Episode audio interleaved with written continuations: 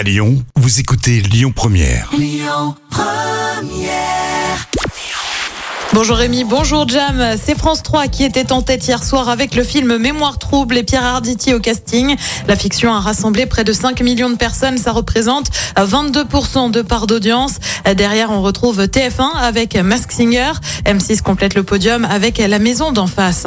On en sait un peu plus sur la prochaine saison de la France. Un incroyable talent. 17e saison hein, de l'émission qui rempile sur M6 avec Eric Antoine, Sugar Sammy, Marianne James et Hélène Segar à côté juré. Karine Le Marchand à la présentation. Mais forcément, eh ben, qui dit nouvelle saison dit aussi nouvelles règles. Désormais, en cas d'égalité entre les jurés, c'est le public qui décidera si oui ou non l'artiste est qualifié.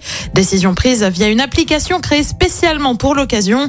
Parmi les autres nouveautés, une salle de répétition repensée ou encore une demi-journée en extérieur pour le jury. On ignore encore quand sera diffusée la nouvelle saison. Et puis direction France 2 avec le nouveau sujet de complément d'enquête dévoilé. Le magazine d'investigation va s'intéresser à la Coupe du Monde au Qatar, sujet diffusé le 13 octobre prochain.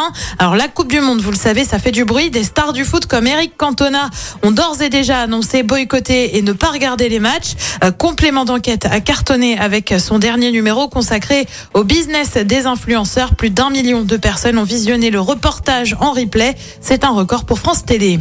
Côté programme ce soir sur TF1, c'est la série Good Doctor sur France 2. Une série aussi avec Marianne sur France 3, c'est Le Monde de Jamie consacré au secret de notre cerveau. Sur France 5, comme tous les mercredis, c'est La Grande Librairie. Et puis sur M6, c'est Le Meilleur Pâtissier. Et c'est à partir de 21h10. Écoutez votre radio Lyon Première en direct sur l'application Lyon Première, lyonpremière.fr et bien sûr à Lyon sur 90.2 FM et en DAB+. Lyon Première